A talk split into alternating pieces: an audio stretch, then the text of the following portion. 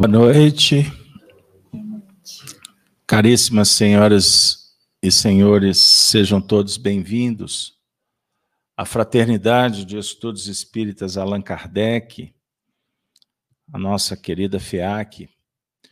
Sejam todos mais uma vez acolhidos por esse movimento bendito que é supervisionado por Jesus, os bons espíritos.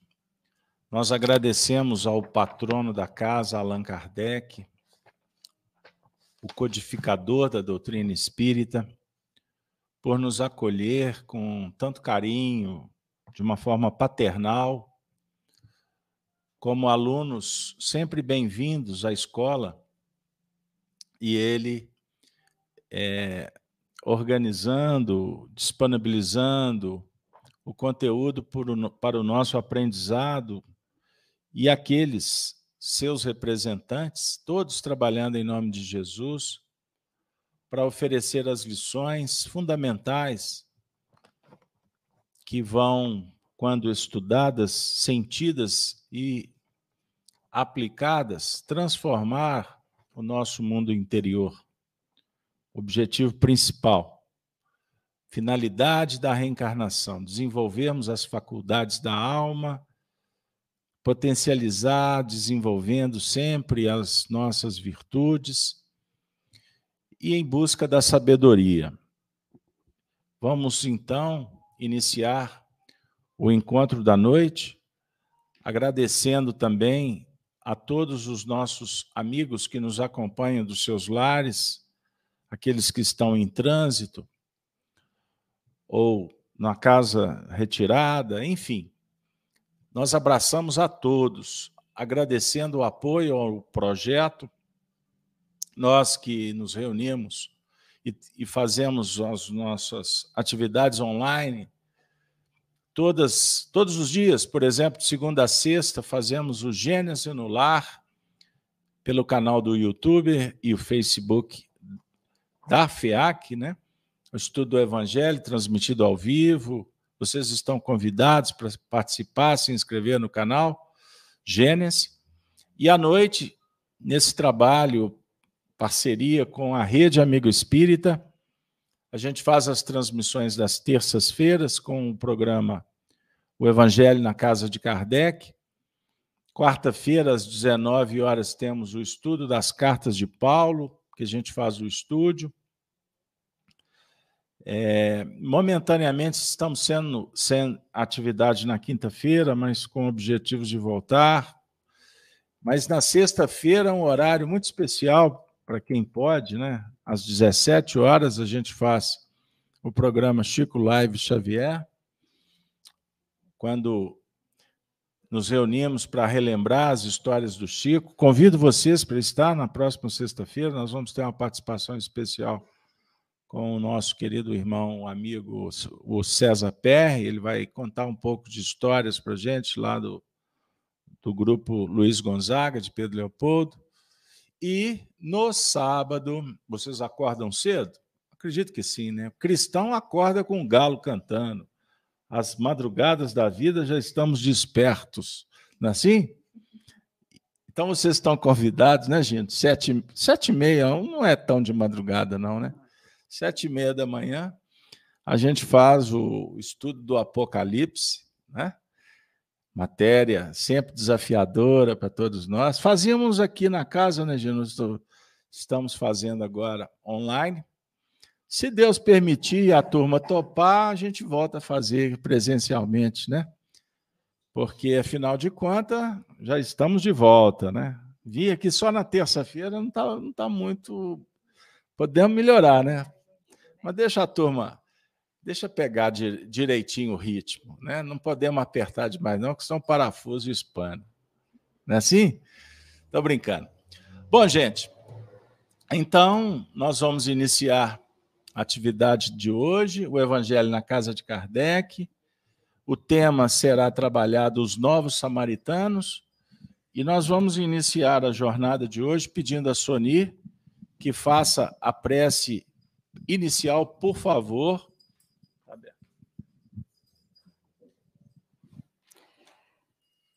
Vamos agora, nesse momento, agradecer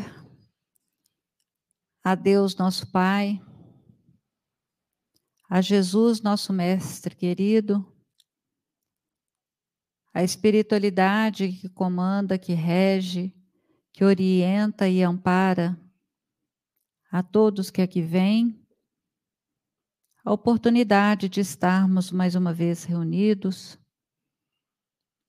para o estudo da noite, estudar o Evangelho, um pouco das palavras de Kardec, para que o nosso crescimento seja consolidado, com fé no coração, com vontade de aprender e principalmente de fazer a nossa renovação interior. Mestre Jesus, te agradecemos nesse momento todas as oportunidades de crescimento que recebemos em nossa jornada terrestre. Agradecemos por esta casa de amor, de caridade, de fraternidade, que nos acolhe e acolhe a todos aqueles que estão necessitados e ansiosos, sequiosos pelo abraço amigo, pelo sorriso fraterno, pelo acolhimento. Agradecemos, Mestre, também pela nossa casa, pelo nosso lar, pela nossa família. Agradecemos pelos amigos e pelo amparo que recebemos quando aqui viemos e que possamos levar conosco em nossos corações de volta aos nossos lares todas as benesses aqui distribuídas. Obrigada, Mestre Jesus, que tua mãe, Maria Santíssima, esteja em nossos lares nesse momento, trazendo paz, harmonia e dando consolo e conforto a todos aqueles que pedem. Que assim seja. Bom, dando prosseguimento, aqueles que estão acessando pela primeira vez o canal, nós temos disponibilizado, tanto na Rede Amigo Espírita quanto no canal Gênesis, todos os estudos anteriores. Né? Então, vocês vão acessar aí a playlist Evangelho na Casa de Kardec para obter, aqueles que se interessarem, os temas que já foram trabalhados. Da mesma sorte, os demais programas. Então, nosso trabalho nas terças-feiras nós estudamos o Evangelho segundo o Espiritismo. Então, nós vamos convidar agora a Denise para fazer a leitura do capítulo 15, Fora da Caridade não há salvação. Ela vai ler o item terceiro. E o tema de hoje, os novos samaritanos. Denise, por favor. Boa noite, amigos. O, o de que precisa o espírito para ser salvo? Parábola do bom samaritano. Evangelho segundo o Espiritismo, capítulo 15, fora da caridade não há salvação, item terceiro. Toda a moral de Jesus se resume na caridade e na humildade, isto é, nas duas virtudes contrárias ao egoísmo e ao orgulho. Em todos os seus ensinos, ele aponta essas duas virtudes como sendo as que conduzem à eterna felicidade. Bem-aventurados, disse, os pobres de espírito, isto é, os humildes, porque deles é o reino dos céus. Bem-aventurados os que têm puro coração, Bem-aventurados os que são brandos e pacíficos. Bem-aventurados os que são misericordiosos. Amai o vosso próximo como a vós mesmos. Fazei aos outros o que querereis que vos fizessem. Amai os vossos inimigos. Perdoai as ofensas, se quiserdes ser perdoados. Praticai o bem sem ostentação. Julgai-vos a vós mesmos antes de julgardes os outros. Humilde e caridade, eis o que não cessa de recomendar e o que dá ele próprio o exemplo. Orgulho e egoísmo, eis o que não se cansa de combater. E não se limita a recomendar a caridade, põe-na claramente em termos explícitos como condição absoluta da felicidade futura. No quadro que traçou do juízo final, deve-se, como em muitas outras coisas, separar o que é apenas figura, alegoria. Há, hom há homens como os que a quem falava, ainda incapazes de compreender as questões puramente espirituais. Tinha ele de apresentar imagens materiais chocantes e próprias a impressionar. Para melhor apreenderem o que dizia, tinha mesmo de não se afastar muito das ideias coerentes. Quanto à forma, reservando sempre ao porvir a verdadeira interpretação de suas palavras e dos pontos sobre os quais não podia explicar-se claramente. Mas ao lado da parte acessória ou figurada do quadro, há uma ideia dominante, a da felicidade reservada ao justo e da infelicidade que espera o mal. Muito bem. Então, nós vamos começar fazendo uma rodada de comentários e eu vou pedir que o Gino possa abrir o comentário da noite. Gino, o texto apresentado por Kardec vem no seu na sua primeira expressão afirmar que toda a moral de Jesus se resume na caridade e na humildade. Isto é, nas duas virtudes contrárias ao egoísmo e ao orgulho. O que, que você pode trazer para nós aí ao nível da interpretação desta frase inicial? Bom, é, como o, o tema de hoje são os novos samaritanos, né, eu queria, então, permissão para comentar um pouco sobre o, o velho samaritano, né? É, eu acho que essa parábola, junto com a do filho pródigo, são as que mais me, me dizem respeito.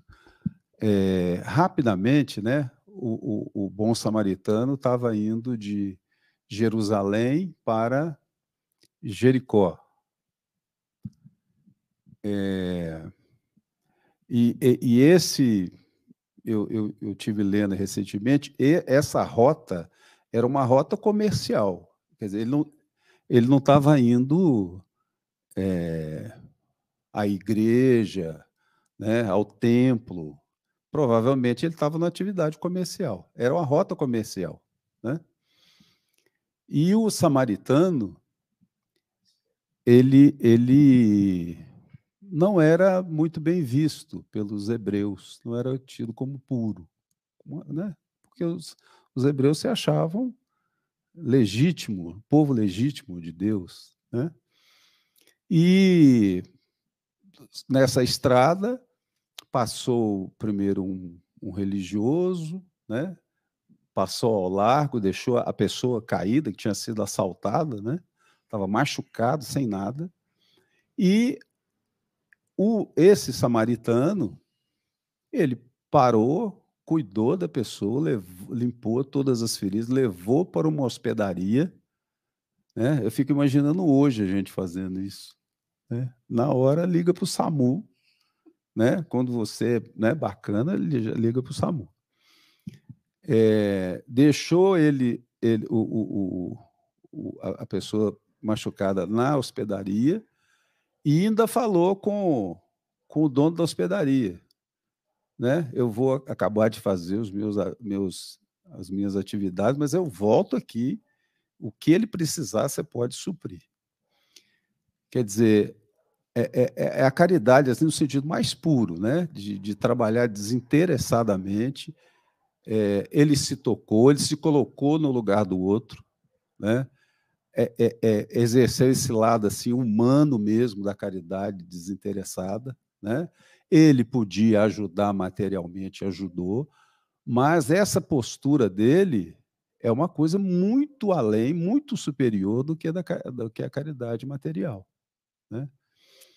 É, então, como o texto nos fala muito da caridade, é, é, é eu acho que a parábola é assim é, é muito eloquente para poder nos ensinar, né? Como Jesus é o nosso modelo e guia, ele nos deu exemplo de vida, as parábolas também são exemplos, para que a gente possa refletir, porque eu acho que tem muito mais ensinamento nessa parábola do que a gente consegue absorver.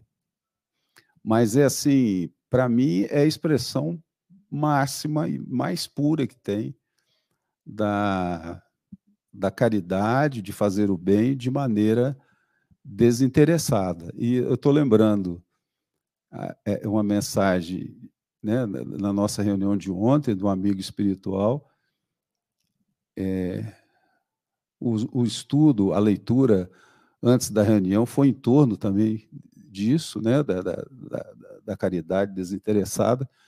E ao final da reunião, o amigo espiritual pediu permissão para deixar uma, um, um, um, um, pensamento a mais no que já tinha sido dito. É, e ele falou o seguinte: que a motivação nossa deve ser o caminhar, o caminho, né? viver experiências, vivenciar. E ele ainda até falou assim: a vida é a nossa principal motivação. É, então, o, o bom samaritano, imagino que ele realmente não estava esperando recompensa nenhuma. Ele fez porque era o próximo que estava diante dele, ele tinha humanidade suficiente, empatia suficiente para poder se colocar no, no lugar dele ou se agir como ele gostaria que as pessoas agissem, se fosse ele ou se fosse um parente, um filho, né? Então o sentido é o sentido é esse mesmo. Muito bem. Nós vamos pedir agora a colaboração. Eu vou, eu vou seguindo aqui na, na sequência. Sony, o que, que te chamou a atenção, por favor? Na verdade, Carlos Alberto, eu estava aqui me recordando dos meus primeiros passos dentro da doutrina espírita, quando eu ouvia sempre falando que nós precisamos nos despojar, jogar fora, tirar de nós o homem velho. E eu sempre ficava preocupada com isso, como que eu vou fazer essa história do homem velho, como que é isso, como que isso acontece. E ao a passar do, do, dos estudos, do tempo, eu fui aprendendo que tudo isso vem justamente de, da gente aprender a, a dominar em nós certas é, facetas que nós adquirimos durante a nossa caminhada espiritual e trabalhar a, a caridade e a humildade. Quando a gente fala em humildade, eu preciso ser humilde, não quer dizer que eu preciso ser aquela pessoa abnegada de tudo, largada, ou, ou falar, não, não quero, não tenho mais, não, vai para a rede até social, às vezes, se mostrar humilde, não despojado de tudo. Não é isso. E a caridade também é uma faceta que a gente tem que aprender, que ela é feita quando ela é apresentada por nós, a nós, pela vida. A vida nos apresenta essa, essa essa possibilidade de trabalharmos em nós com amor e com carinho em prol do próximo e, ao mesmo tempo, também em nosso favor. Porque tudo que nós fazemos, nós recebemos de volta. As energias, elas vão e voltam, elas estão em trânsito o tempo todo, em acordo né, com a intensidade que nós emanamos, nós recebemos também. Então, sempre eu me lembro, é engraçado, eu olho para a porta lá de casa e me lembro assim: nossa, o homem velho está batendo na porta. O homem velho tem que parar de bater na porta. E aí foram-se já 30, mais de 30 anos que a gente está trabalhando esse homem velho e ia se, se despojar e trazer para dentro de nós a humildade, a caridade, a todo momento, porque a todo momento nós somos convidados, mesmo no pensamento, a trabalharmos essa história de sermos caridosos, de sermos humildes, de compreendermos o outro, de nos compreendermos. O que, que eu posso fazer? Eu não posso fazer nada, eu não tenho nada de mim, eu tenho muita coisa de mim que eu posso dar ao outro. Eu posso dar uma palavra amiga, um sorriso fraterno. Eu posso não emitir palavras grosseiras. Eu posso não ter pensamentos desconexos sobre outra pessoa ou sobre mim mesmo. Isso tudo é trabalhar caridade e humildade. Então, é, o Gino estava falando sobre é, essa parábola, né? E é muito interessante que nós podemos fazer as mesmas coisas que o samaritano fez. Mas como que eu vou fazer? Vou fazer o tempo todo, desde a hora que eu acordo até a hora que eu vou dormir e principalmente durante o nosso sono que sabemos lá onde vamos, o que fazemos, para o que somos convidados a fazer. Então, é, para mim, isso toca muito fundo, essa história do samaritano, de como nós podemos trabalhar conosco mesmo, essa, essa bondade, essa, essa verdade.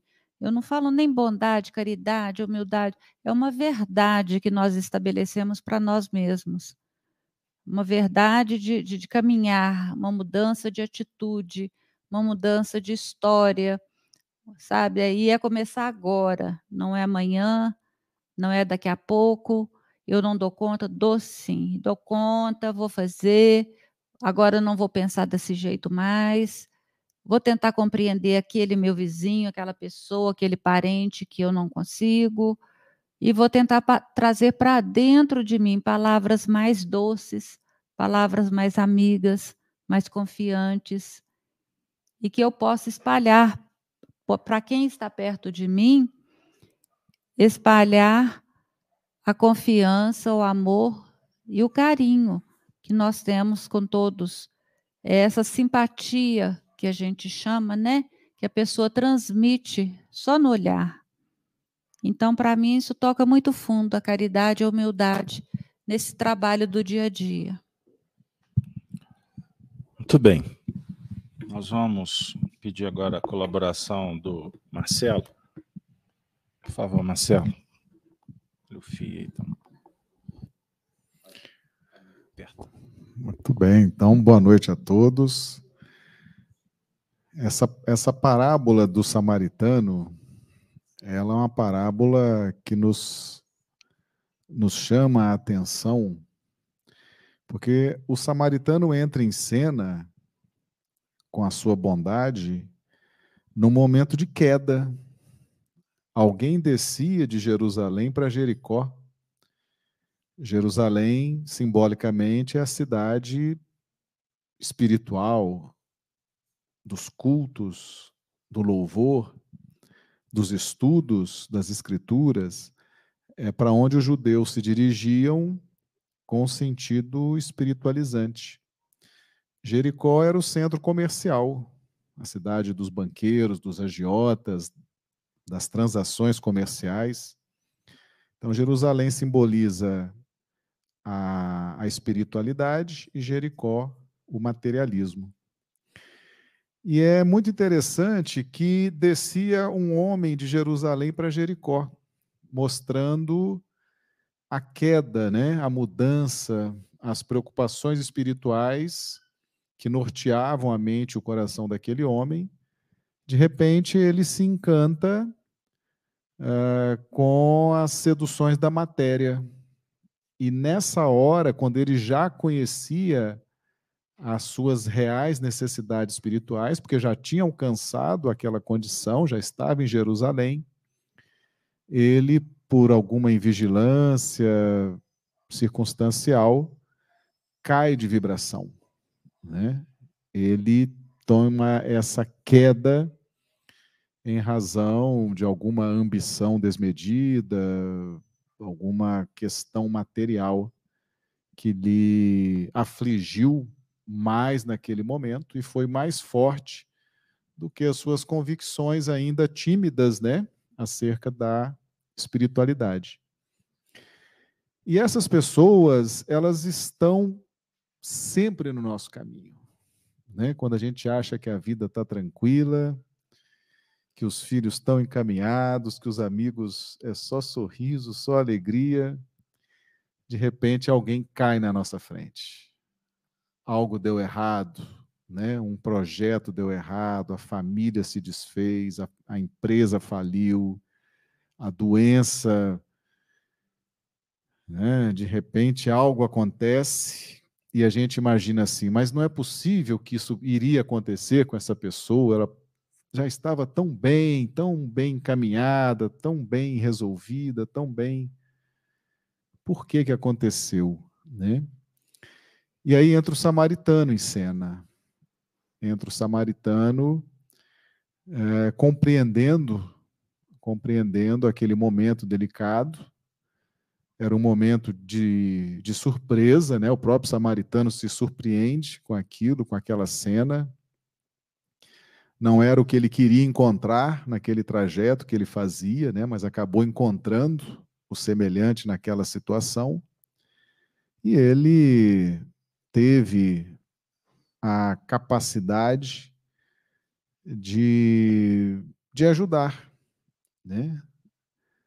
Ele não questionou aquela pessoa, poxa, mas você já estava em Jerusalém, o que, que foi se meter com Jericó? Né? Onde é que você caiu? O que, que aconteceu? Não, ele simplesmente compreendeu. E é, muitas vezes nós somos chamados a ser os novos samaritanos diante dessas situações da vida, né? Às vezes um filho, uma filha, um marido, uma esposa, um pai, uma mãe, a gente é chamado a compreender, e aí vem essa mensagem né, de desprendimento, de ajuda. Realmente, o que aquela pessoa não precisa naquele momento é de julgamento, é que a gente aponte o dedo, né, que a gente jogue na cara dela, o que, que você tinha que se fazer, né? Que tinha que se meter com isso, que tinha que fazer isso. Então é um, nós todos estamos sujeitos a quedas, né? Às vezes a vida, a vida parece que está assim, em céu de brigadeiro, de repente vem a tormenta. Às vezes a gente se encanta com essas questões da matéria, né? As questões do mundo material, as seduções do mundo material. Vem a queda, vem o deslize, e a gente precisa de ter um bom samaritano do lado para nos reerguer, para nos ajudar. Alguém que não nos julgue, não nos, nos atire pedras, simplesmente ajude. Né? Então seria muito bom que nós nos colocássemos na posição do samaritano, né? que a gente não, que não sejamos nós os caídos, mas sim os samaritanos, e que diante das quedas dos que estão próximos de nós, nós saibamos operar nessa pauta da caridade, da humildade, e, e, certamente ninguém vai cair do nosso lado, na nossa frente, ao acaso. Né? Aquele samaritano estava preparado para vivenciar aquela experiência. Ele estava pronto e a providência divina fez com que a queda daquele homem se desse ali, na presença do samaritano, justamente porque era um instrumento de Deus para o soerguimento do caído. Né? Então, que nós sejamos não os caídos, mas os samaritanos, socorrendo os caídos.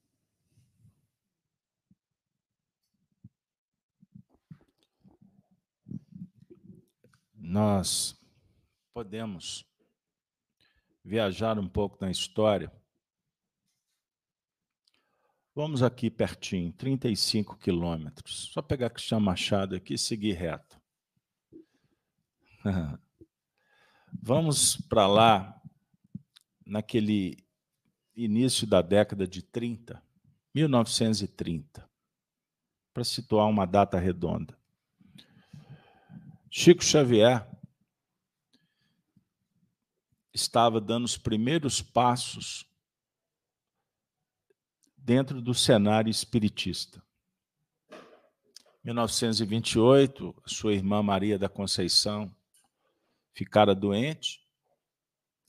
Aqueles que estão assistindo pela primeira vez, acessem o livro Chico Xavier do Calvário à Redenção, de nossa autoria, que tem essa história detalhada. A Tiquinha era irmã, quase dois anos mais velha que o Chico. Teve uma criança no meio deles, mas não morreu cedinho. E ficou doente, e todos conhecem o que aconteceu. A família foi sendo foi ser socorrida por um casal, né? O senhor Hermínio Perácio, dona Carmen Perácio. E ali a chave foi começou a virar para eles. Esse casal foram samaritanos que abraçaram, no caso, o senhor João Cândido, Chico Xavier, José Xavier, Maria da Conceição, que foram pedir socorro, porque Maria Xavier estava tinha ficado louca, uma obsessão seríssima. E era uma família muito unida em torno da fraternidade, do amor, embora quase na miséria. O pão que eles comiam era doação do resto de pão da padaria. Arnaldo Rocha nos contava histórias muito engraçadas, e ele repetiu essa história. Estávamos em Pedro Leopoldo, na casa que Chico morou muitos anos, a gente estava sentado à mesa, tomando um lanche. Aí o Arnaldo falou assim: Ei, Cidade. Não, ei, Lucília. Como é que você quer o pão, Arnaldo? Assim, ah, Do jeito que você me dá, porque me der, porque eu vou fazer o que o Chico sempre fez: mergulhar o pão no café. Aí eles deram boa, boas risadas. Aí ele contou essa história de novo. Chico, porque o pão está novinho. Uma cena. Chico. Arnaldo chegava com os pães, né? Pão saindo quentinho da padaria. Aí o Chico pegava o pão, rasgava o pão na, sobre a mesa e pegava o um pedaço de pão e ia molhar no café. Aí o Arnaldo, Chico, mas o pão é novinho. Aí o Chico falou assim: é, Naldinho, mas naquela época, né? E dava um soco na mesa. Eles comiam aquele pão duro. Pois bem, mas eu queria contar um episódio. Então, quando Chico Xavier foi se deparar com a mediunidade, com a orientação espiritista, certa feita se manifestou um espírito no seu quarto uma mulher muito bonita luminosa. Chico ficou constrangido com aquela cena. Foi o quarto escuro, de repente, um holofote foi aceso. E ela disse para o Chico que estava ali para auxiliá-lo no que remonta a um trabalho que ele tinha que fazer. E ele, todo constrangido, pergunta: que trabalho? Falei assim: olha, nós vamos distribuir pães para os necessitados. Aí o Chico disse: pô, mas eu tenho mal, mal, nós não temos pão aqui em casa. Como é que nós vamos distribuir pão para necessitado? Que história é essa? E ela disse: Jesus vai prover. E aí, nós estamos em, arredondando aqui para 1930. Chico desencarnou no ano de 2002. E a vida dele foi só distribuição. Tudo que ele fez foi distribuir. Porque ele aprendeu uma equação com Emmanuel, seu professor, nosso amigo, que diz que, na verdade, nós não temos, é, nós não damos o que temos. O Chico não tinha pão. Isso é muito importante. Nós temos o que damos, é diferente. Então, quem está em casa gosta de anotar, registra essa frase. Nós temos o que damos. Você não dá do que você tem. Ou seja, Kardec está nos colocando aqui de uma forma extraordinária que toda a moral de Jesus se resume na caridade e na humildade, isto é, nas duas virtudes contrárias ao egoísmo e ao orgulho. A dizer o quê, entre outras palavras? Que todas as vezes que a gente pratica o bem, que a gente faz com que a caridade seja é, aquela aquele coloralho, aquela, aquela imagem, aquele painel das nossas relações é, interpessoais, né? a relação entre os seres, na verdade, nós estamos investindo numa caridade intrapessoal. Explique melhor. Tudo que você fizer na relação com o próximo, você estará fazendo para você mesmo. Então, intra, ou seja, dentro. Então, quando você faz que a virtude aconteça, essa virtude cresce como uma flor que você planta, aduba, rega, poda. Então, a prática do bem e por isso nós estamos estudando o capítulo 15. Fora da caridade não há salvação. Então, salvar, você só vai salvar de um perigo, não é isso? Estão de acordo, Denise? Você não vai salvar se está tudo bem. Você vai, uma pessoa está afogando, você vai tentar salvá-la, certo? Você sabe, você sabe nadar? Não. Então você não tem condição de salvá-la. Se você pular lá, naquele, naquela situação, o que, que vai acontecer? Vai submergir os dois. Vai afogar os dois. Tanto que existem técnicas. Você fez mergulho, sabe mais que eu, que existem técnicas de salvamento. Então, se o indivíduo está afogando, uma pessoa que vai salvar, uma das primeiras coisas que ele pode fazer é imobilizar aquele que está afogado, porque ele está desesperado. Então, costuma dar um, um, um atravessado no queixo, né, Gino? Para o indivíduo perder a força, porque aí ele consegue. Não é isso? Isso é uma técnica. Agora, você ficar com dó, não vou dar o soco, o que, que vai acontecer? Então, na hora, aquele momento não é momento de sentimento, de emoção, é um momento técnico, estratégico. Perceberam? Bom, então eu criei aqui um ambiente de perigo e graças a Deus nós estamos salvando os nossos personagens. Ninguém aqui morreu. Ficaram felizes? Acabou bem a história. Então vejam bem, os espíritos estão dizendo: fora do bem longe da prática da virtude, o que, que vai acontecer? Nós vamos continuar, Marcelo, caindo, caindo, caindo.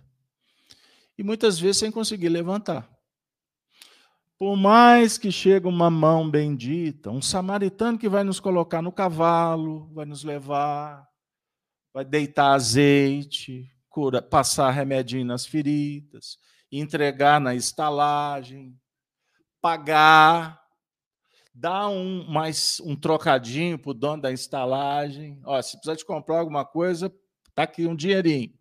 Se tiver mais gasto, eu volto. Tudo foi muito bem lembrado. Ou seja, investimento. Isso é empreendimento. Estão de acordo? É isso mesmo? Podemos continuar assim? Então vamos pensar o seguinte. Vocês conhecem Avenida Afonso Pena? Avenida Central da, da cidade que tem o mais belo horizonte. Avenida Afonso Pena. Imagine você lá na Praça do Papa. Pessoal que é de fora, por favor, pesquise. A Praça do Papa é o lugar mais alto da avenida. Lá da Praça do Papa, foi em homenagem a João Paulo II, não foi? Pois bem, lá na Praça do Papa você vê uma boa parte da cidade, né? Muito bonito o pôr do sol lá nessa época. Frio que dói, né? Como dizer, frio bom para ir lá. Mas, enfim, imagine você descendo a Praça do Papa, Avenida Afonso Pena. Você está descendo em direção à Praça 7, a rodoviária. Aí você está chegando à Praça Rio Branco. O cenário vai mudando, não vai? Vai piorando bem, não é isso?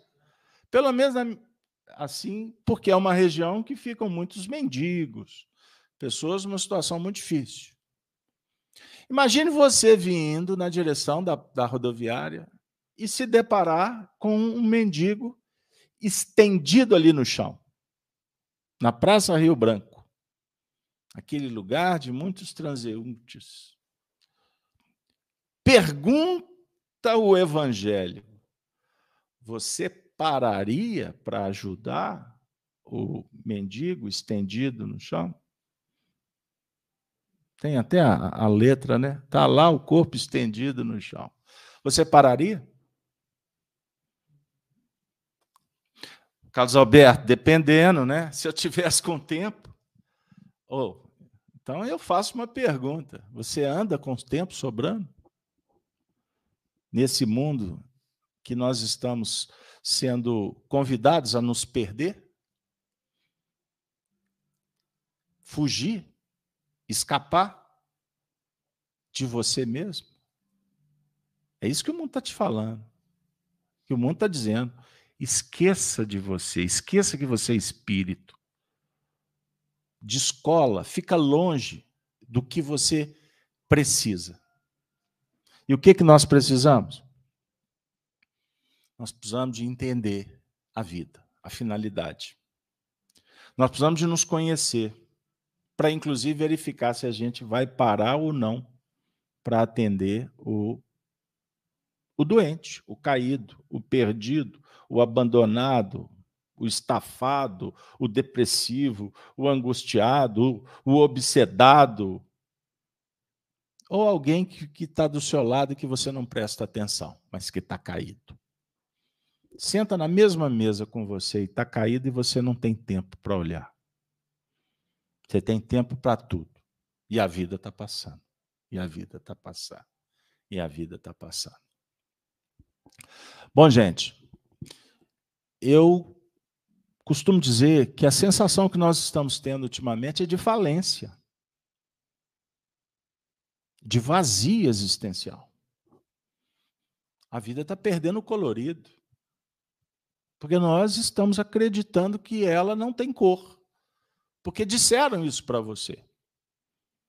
Falaram para você que o mundo é um mundo preconceituoso, que o mundo é trevoso, que o mundo é isso, que o mundo é violento, que observem que só isso que dizem para nós, que está tudo errado. Vocês já observaram quantas vezes durante o dia você tem boas notícias? Comece a catalogar. Notícias assim: o Brasil está progredindo. O Brasil, por exemplo, hoje alimenta um quinto da população mundial. O seu filho está crescendo. Não sei quem está na universidade, está na escola, está trabalhando. Ah, mas tem muitos desempregados. Mas tem muita gente trabalhando também. Quantas vezes você ouve assim: o Brasil é um país que te oferece tudo que você precisa. A sua família te dá todas as bênçãos que nós necessitamos, não é assim? Você já parou para prestar quantos amigos você tem? Ah, são poucos. Mas você valoriza os que você tem? Quantas vezes alguém te diz assim: você tem uma família maravilhosa? Você é uma pessoa boa. A vida está te chamando para fazer muitas coisas legais. Por isso que você está aqui. Você ouve isso de fora? Não, não ouve. Você só vê desgraça na televisão, no jornal, na internet. Vai para a rede social, aquela do, do ambiente, o ambiente é, é, da, da violência. As pessoas se atracando, desrespeitando.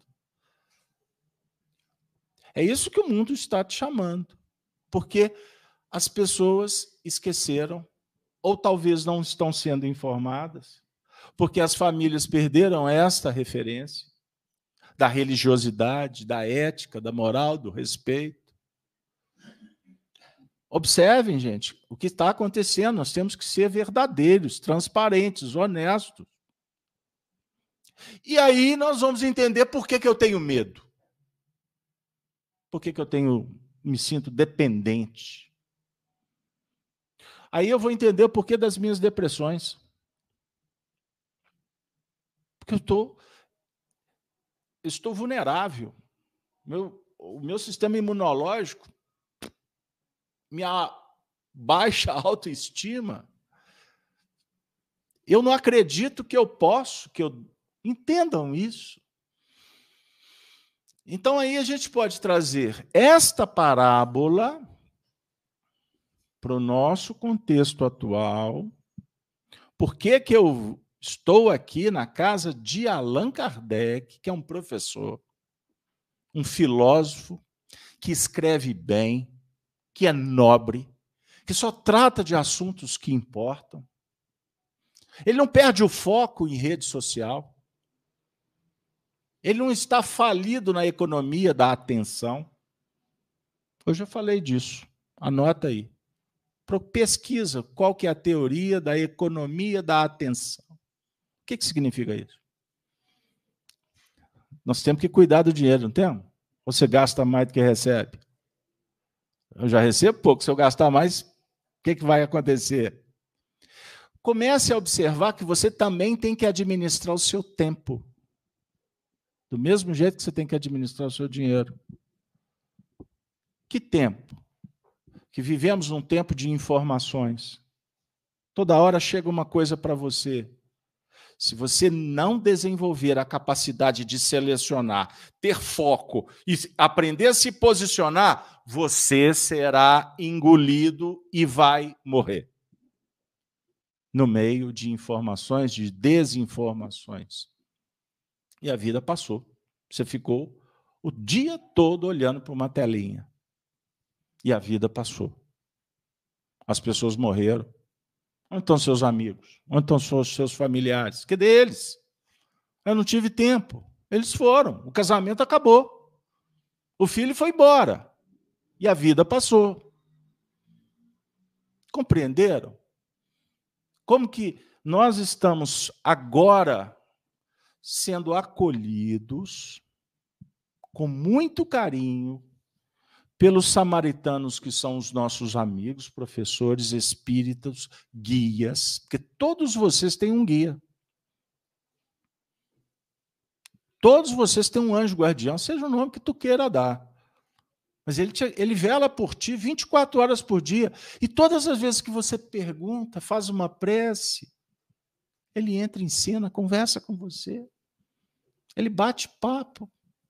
E geralmente ele vai dizer: calma, Tenha bom ânimo. Hoje tem reunião no centro.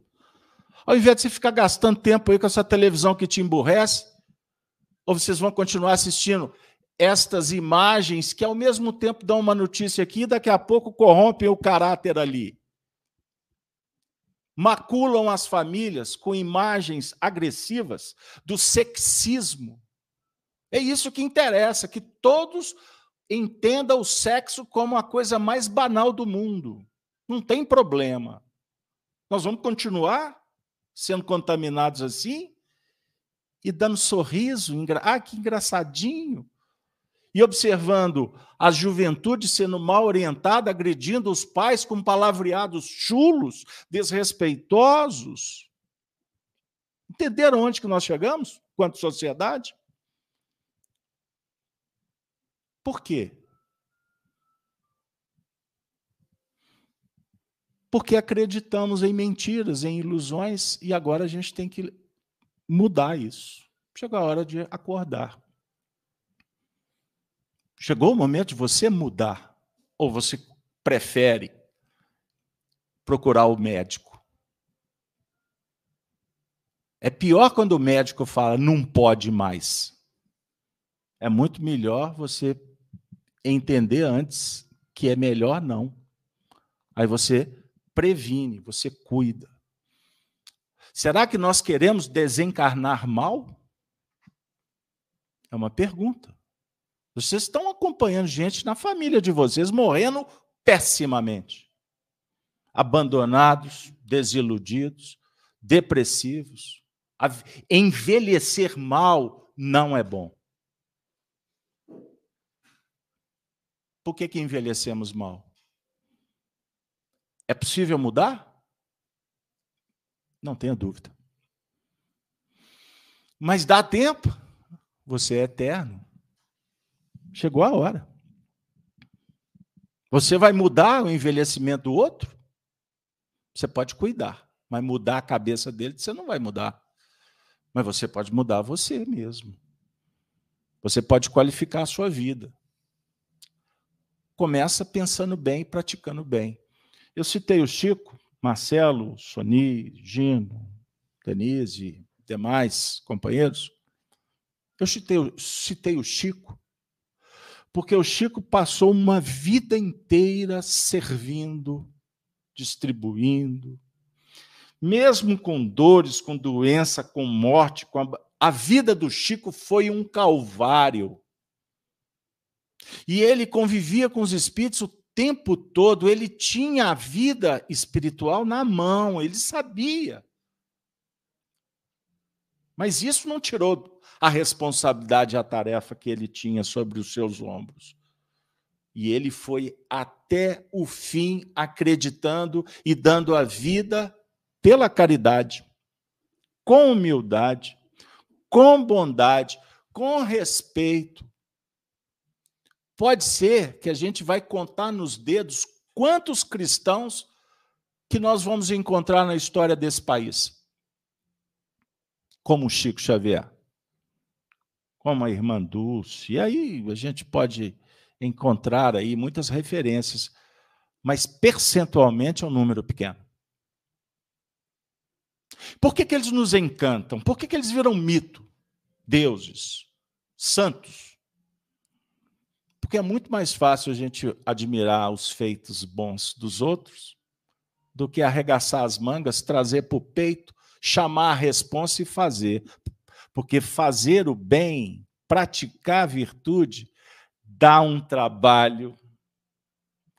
Mas dá um trabalho. Mas a remuneração é válida. Não tem coisa melhor, mais gostosa no mundo do que amar, do que ter paz na consciência tem problema nenhum o problema do mundo. O problema maior é quando o problema é meu e eu tenho que resolver isto. Fora da caridade não há salvação. É possível? Está na hora? Eu não tenho dúvida. Sony, considerações finais. É, você estava falando e eu estou aqui concordando.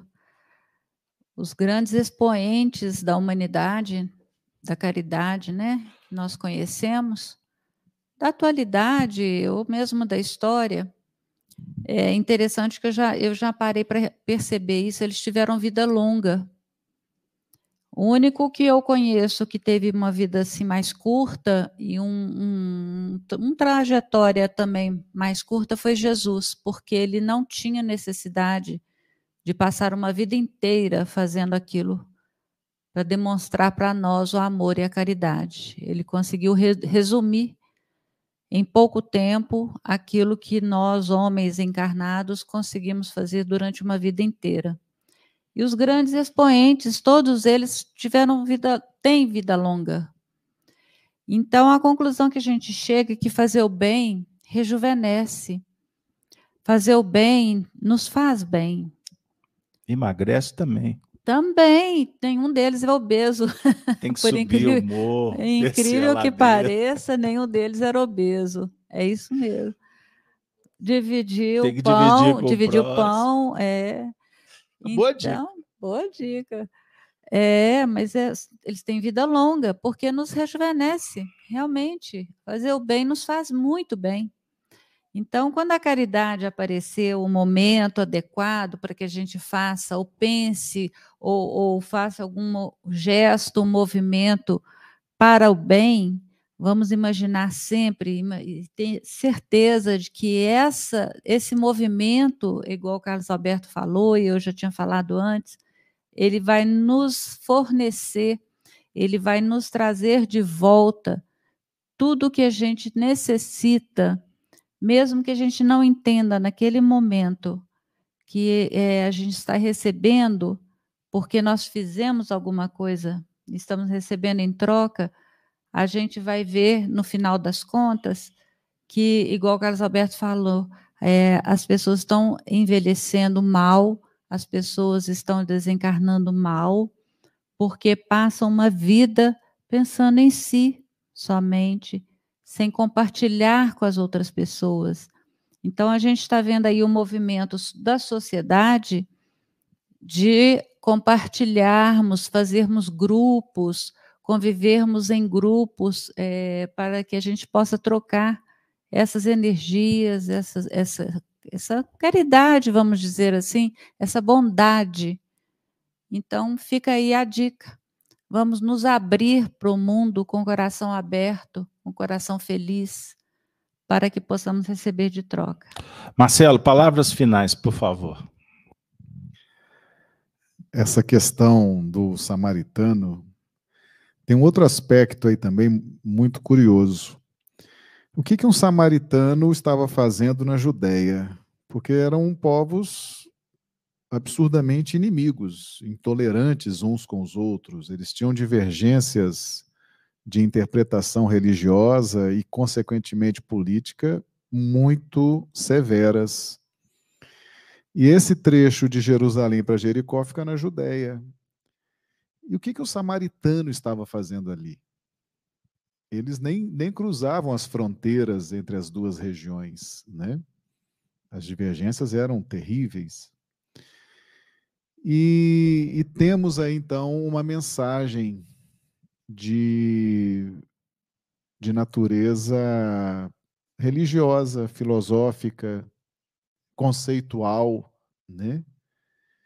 Que muitas vezes as pessoas que estarão caídas ao nosso lado, elas pensam diferente de nós, às vezes tem uma religião diferente de nós, uma orientação sexual diferente da nossa, uma orientação política diferente da nossa. E o samaritano deu esse recado para a humanidade, essa parábola deu esse recado, né? Que ele estava numa região que tinha conceitos próprios, filosofia própria, é, regras próprias, doutrina própria, e ele mesmo assim, ele não se não perguntou qual a religião daquele caído, qual a opção sexual daquele caído, qual a orientação política daquele caído, qual a classe social daquele caído, e isso é, nos faz refletir. Nos faz refletir, porque muitas vezes nós seremos lançados dentro do conceito do caído, dentro da área de atuação e de compreensão do caído. E precisamos nos abstrair desse limite, desse bloqueio, para fazer a ajuda às vezes o nosso filho não tem a mesma religião nossa. Às vezes pensa muito diferente. Mas mesmo assim, nós precisamos ajudar. Então que esses conceitos, que esses essa essa contextualização sociopolítica, econômica, religiosa não seja um obstáculo para as nossas operações de caridade, de ajuda. Né? Fica essa, essa lição. Jesus, trazendo essa parábola, quebra essa diferença, esse bloqueio, que ainda hoje existe, né? E que a gente está aí justamente para quebrar isso. Muito bem. Gente, vontade de ficar aqui até meia-noite. Topa? Gino, considerações finais, te dou dois minutos. Tá bom. Não, só queria dizer que fica muito claro que caridade é, é colaboração. É, e isso independente é, é, do momento que for, né? As oportunidades, as circunstâncias surgem, nós precisamos estar atentos para poder percebê-las, né? Ver o samaritano caído, às vezes a gente está com fone de ouvido, mexendo no celular e não vê. E eu acho que é importante também ter essa atitude. Né? O, o, o samaritano não se assustou. Ele estava, ele já tinha essa atitude, ele talvez nem tivesse imaginando que ele ia mas assim, dentro dele, ele tinha essa postura de colaborar, que é uma coisa que nos coloca em sintonia com tudo de bom que tem no universo, né? Que é a colaboração. Sem dúvida. Né? Muito bem. Agora a Denise vai trazer para nós algumas, alguns aspectos do chat. Conversa com o pessoal aí, te dou dois minutos. É, primeiro, agradecer a presença dos nossos amigos no chat. A Lívia, eu vou vou citar aqui uma, uma contribuição dela, mas agradeço a Lívio, Carlos, Márcia, Alice, Valfrido, abraços fraternos, queridos amigos, obrigada pela presença.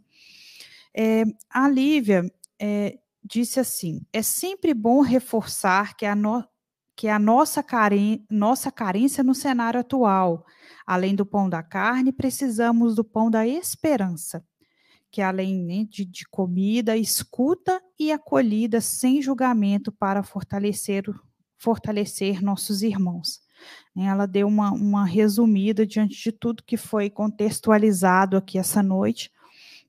E o finalzinho né, do, do trecho que você leu, né, é, é, do item 3, né, que todos esses ensinamentos, né, é, inclusive a caridade, a humildade, Kardec diz que ele aponta essas duas virtudes como sendo a que conduzem à eterna felicidade.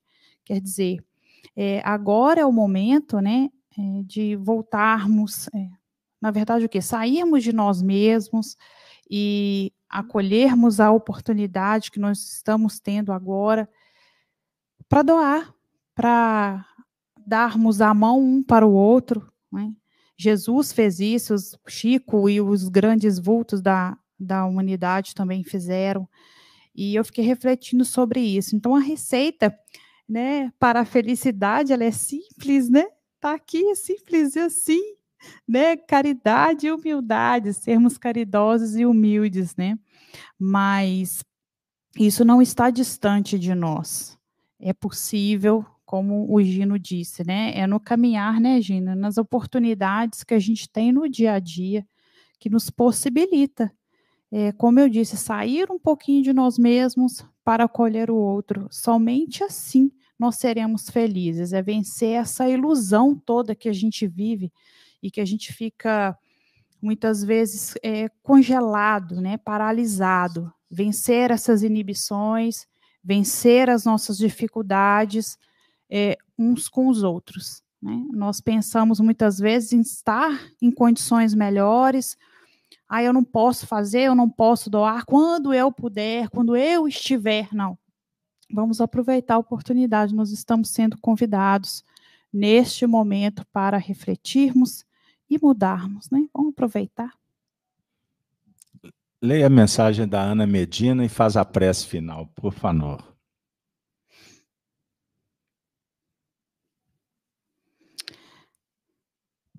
A Ana Medina, deixa eu ver aqui o primeiro, né? É... Pode ler aqui. Ah, tá. É... Ela está agradecendo, a Ana Medina está agradecendo por compartilhar né, esses ensinamentos com ela, né? E isso, né? Ela está escrevendo aqui em outra língua, né? Espanhol. Fugiu bem. É. leia leia para ela aí, Gino. Vai, Gino. Graças. por compartilhar em vivo. Ajuda muito. Deus los bendiga. É isso aí. Abraçamos a todos os nossos amigos que estão em suas casas muito obrigado de coração pelo apoio ao projeto. E reitero o convite a vocês estarem conosco amanhã às sete horas da manhã, com Gênesis no lar, Evangelho no coração. Nós vamos agora, então, acompanhar a Denise, que fará a prece final, e eu antecipadamente me despeço, desejando a todos que tenham um bom retorno para os seus lares. Até a próxima terça-feira, se Deus quiser. Pai amado, Mestre Jesus, obrigada por estas lições que nos possibilitou uma reflexão e que trouxe paz, harmonia e calma ao nosso espírito. Que essa luz esse amor que recebemos hoje possa ser plantado, germinado em nosso coração, para que no nosso dia a dia as nossas atitudes, nossas palavras, nossos pensamentos, nossos sentimentos sejam bondosos, sejam de luz, sejam de amor aqueles que não puderam estar aqui conosco hoje, que recebam o amor, a luz compartilhados. Inclusive os nossos amigos espirituais que aqui estão conosco, estudando e recebendo também o lenitivo e o amparo. Jesus, que a vossa luz se espalhe por toda parte, que acolha a todos os irmãos em sofrimento, dos dois planos da vida.